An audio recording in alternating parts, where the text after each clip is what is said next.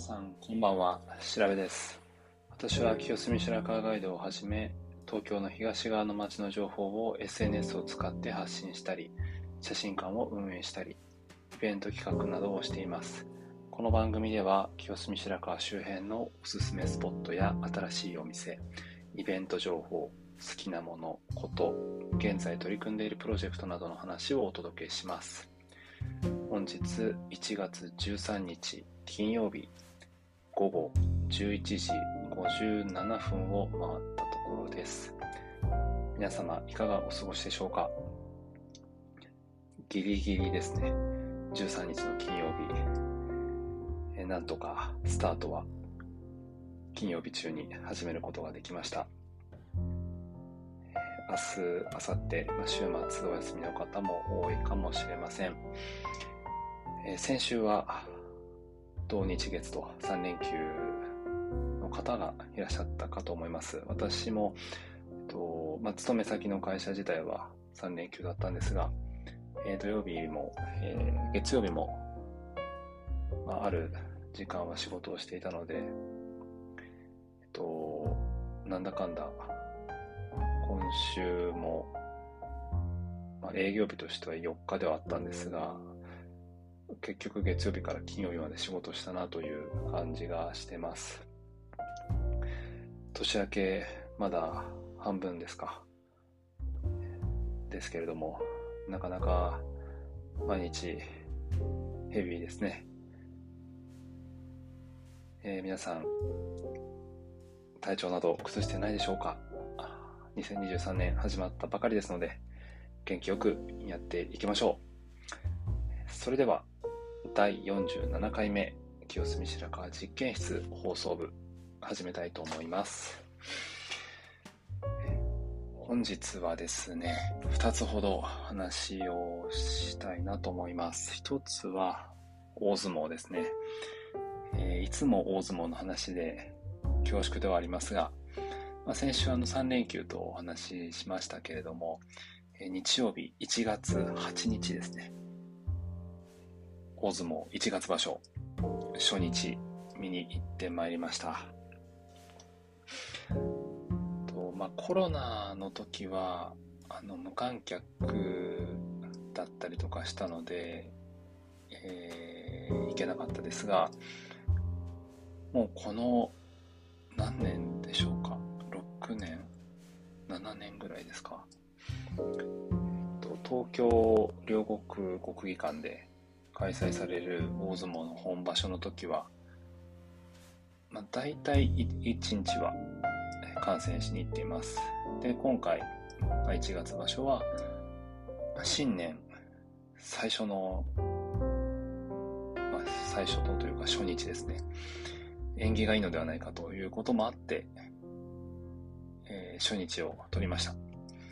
で、あの、町の仲間たちと、仲間たちと、あと友人を誘って8人で見に行ってきたんですが、大相撲は本当に面白い。あの、まあ、NHK の大相撲中継もいいですし、まあ、よく言ってますが、私のおすすめであるアベマ大相撲もいいんですが、やっぱり現地の観戦が一番いいです。私はいつも、その大相撲、まあ、両国国技館の座席ってあの、まあ、リングサイドと言われるたまり席。で、えー、マス席。そして椅子席ってあるあります。で、まあ、椅子席もあの SABC ってあるんですけど私はもういつも C 席の1席4000円の席なんですけど、まあ、C 席を買ってます。もう親戚で十分楽しめるんですが、あの、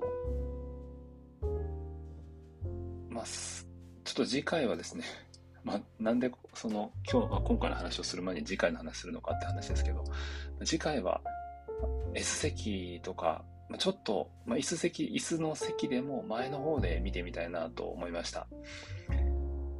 やはり、あの、同じ空間ではあるんですが、えー、土俵に近い方がやはり迫力もありますし、そのコロナの、えー、っと、時期というか、あの、多分今場所からだと思うんですけど、声援とかも送ってよくなったんですよ。で、えー、昨年までは、その、応援はダメ、まあ、拍手のみだったので、の伊豆関の、まあ、その C 席って一番後ろなんですけど、とそこからでも、その力士の、こう、足、まあ、四股を踏む音とか、あの、なんて言うんでしょうか、立ち合いで、えー、立ち合いっていうのは、その、両、二人の力士が、こう、発狂に残ったっていうとこ立つ時ですね。その立ち合いで、こう、頭と頭がぶつかる音とか、その鈍い音とかが聞こえてたんですよ。たまり席というリングサイドの席だと、まあ、基本それは聞こえるんですけど、やっぱりみんなこう声援を送ると、椅子席まで遠くだとやっぱり聞こえないんですけど、そのコロナの時期は、そこの音が聞こえてやっぱり良かったんですけど、その今回、と席も、あの、確か3、4年ぶりぐらいに満員御礼になったっていうのがニュースになってましたが、もうその、間隔も空けなかったし、で、その声援も OK だったし、ってなると、ぱり、あの臨場感はある、臨場感というかその盛り上がりはめちゃくちゃあるんですけど、その土俵の上での、その力士の音とか、そこが聞こえなくなってしまって、いや、あの、あの音って本当貴重だなと思いながら、まあ、よりやっぱりその、体感をしたい。ということで、あの、今回、ちょっと、今回、次回か。次回は、もっと前の席で見てみたいなと思いました。はい。あの、席の話でこんなに引っ張る必要もないんですけど、あでも、その、やはりそのテレビ観戦よりは、まあ、実際のあの現場で見てほしいなと思いますし、まあ、今であれば、あの、まだ、えー、まだ土日とかでも、あの、席、抽選、なんて言うんだろう、えっ、と、早物勝ちでもなくて、普通に取れると思うので、体験していただきたいなと思ってます。はい。で、その、初日を選んだっていうのは、まあ、その縁起がいいっていうのもあるんですけど、と通常のその取り組み、まあ、力士同士の取り組みだけじゃなくて、あの、先場所の優勝旗返還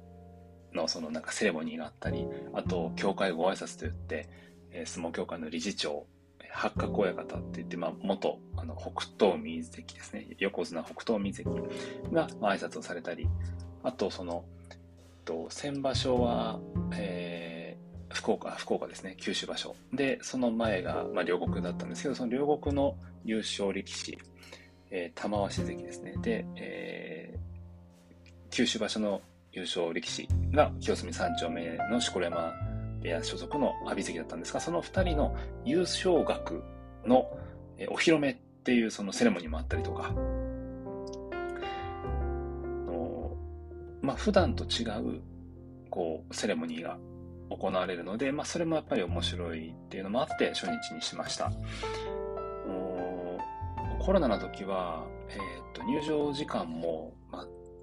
2時からとか、まあ、3時からとか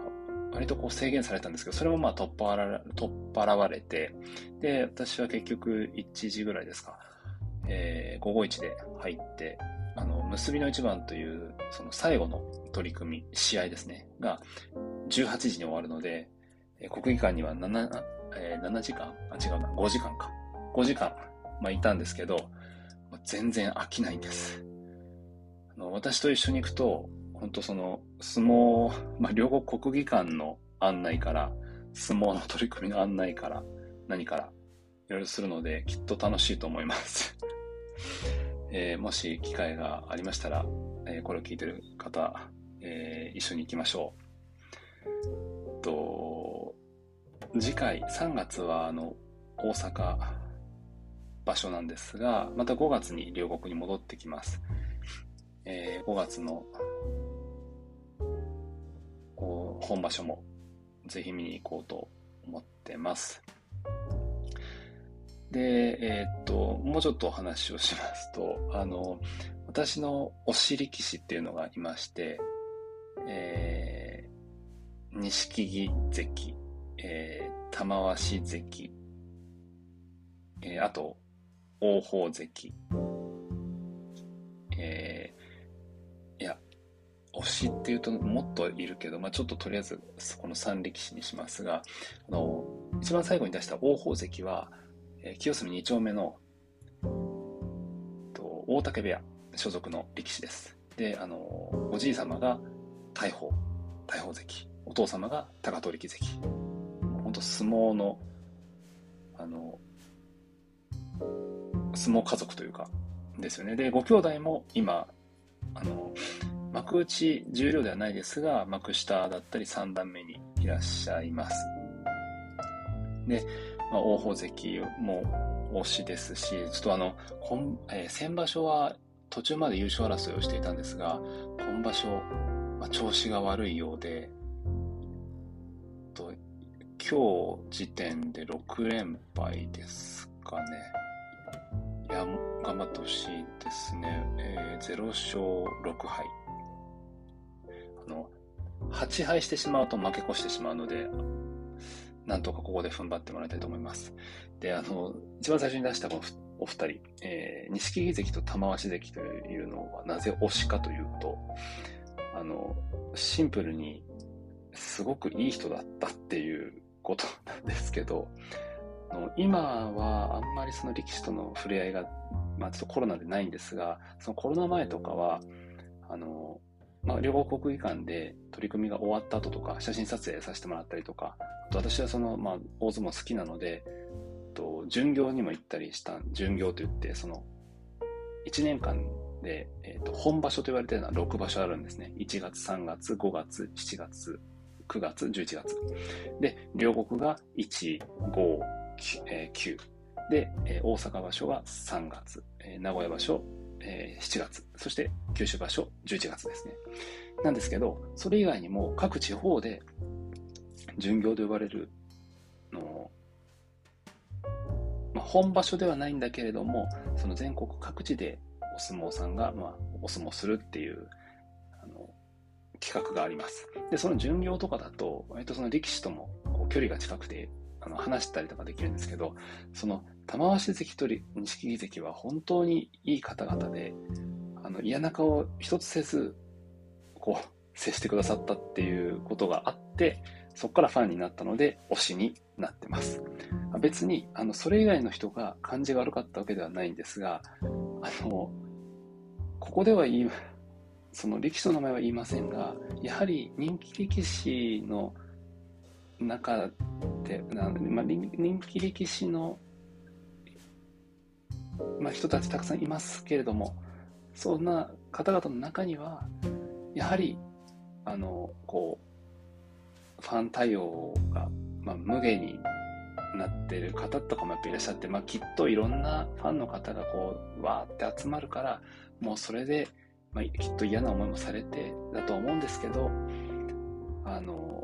なかなか、あの、悲しい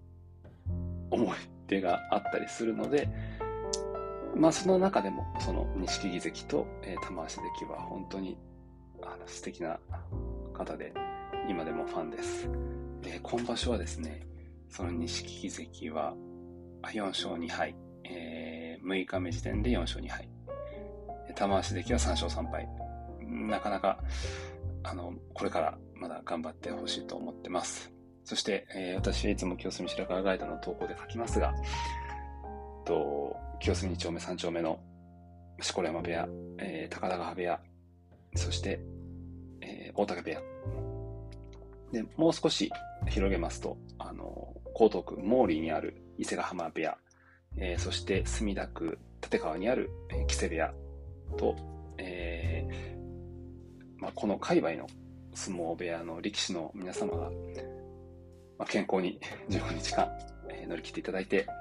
えー、勝ち越し、そして優勝争いに加わっていただけると嬉しいなと思っていつも応援しております。えー、まだまだですね、えまあ、今日が6日目ですので、まあ、15日間、まだ9日あります。来週のおそらくこの放送部、えー、まあ、金曜日を予定していますが、その時にきっと優勝争いの歴史もまあ限られてきて、えー、白熱した戦いが繰り広げられるのではないかと思っております。と言いながら、ま、もう毎日毎日、結局、あの、大相撲アプリで結果を確認するだけになってしまってるんですが、週末、観戦、えー、テレビ観戦できたらいいなと思っております。皆様ご興味少しでも湧いたら、ぜひ、えー、NHK の大相撲中継か、アベマ大相撲ライブ見ていただければと思います。と、まあ、本当はですね、ちょっとその江東区、まあ、清澄白河近くのその相撲ゆかりの場所の話とかもしようと思ったんですが、まあ、それはまた別の機会にしたいと思います。ということで、一つ目は大相撲の話でした。えー、続いてですね、イベント紹介ですね。えっ、ー、と、イベント紹介は、えっ、ー、と、3つほど言いましょう。えー、清澄白河ガイドウェブサイトでもスケジュールページというのがありますが、そこでもあの取り上げています。えー、まず1つ目はですね、白川2丁目、えー、ポトペリーさん。ポトペリーさんは雑貨のお店ですね。と、こちらのお店のイベントはですね、ポトペリー飲みの市ということで、えー、1月11日火曜日から1月22日日曜日まで、えー、開催しています。ポトベリーさん、インスタグラムありますので、ぜひ見てみてください。今、雑貨のお店とちょっとお伝えしましたが、詳しくはですね、北欧デザインと伝統ある職人の技術を混ぜ合わせた食器や生活雑貨のブランドということです。えー、営業時間が午前11時から午後7時まで、えー、お昼休みありますね。えー、午後12時、あ、えー、あ、午後0時か。まあ、お昼12時半から午後1時半まではお昼休みのようです。で、お休みが月曜日ですので、えー、お気をつけください。インスタグラム見てみてください。そして2つ目はですね、えー、平野2丁目ですね。平野2丁目、えー、ブックカフェドレッドノートさん。こちらの店は、私もツイッターでよくあのリツイート、引用リツイートさせてもらうんですが、本当になんあのたくさんイベントを開催されるお店です。と電源もありますし、Wi-Fi もありますし、もう本当詐欺、まあ、ちょっとこういう言い方は良くないのかもしれないですが、結構その、まあ、勉強に行かれたり、まあ、PC を持ち込んだりとか、あの、まあ、作業される方が多い印象です。で、こちらのお店が何をされるかというと、1月13日、まあ、まさに今日ですね、今日から29日日曜日まで、えー、奥多摩の小さな森フェスを開催ということで、奥多摩観光協会さんご協力による奥多摩の四季の写真展示、奥多摩地区の魅力を伝えるフリーペーパーも配布します。ということです。えー、2週間ほど開催されています。えー、私はですね、ままこのイベントも、あの、面白そうだなと思うんですが、1月22日、日曜日に、あの、ドレッドノートさん、イベントを、えー、企画されていて、それがですね、多摩市成績桜ヶ丘ハグジードーナツがやってくるというイベントなんですが、ドーナツ屋さんが22日限定でオープンするみたいです。えー、こちらも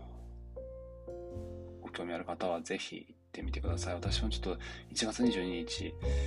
なんとかパトロールしたいなとは思っています。はい。そして、えー、最後ですね。えっ、と、最後は、あの、まあ、これも昨年なんか紹介したと思うんですけど、東京都現代美術館で開催されているあの、ディオール展ですね。と、もうそのイベントをする前からかなり注目されていましたし、12月22日ぐらいからスタートしてると思うんですけど、連日、あの、かなり賑わっているようですでして、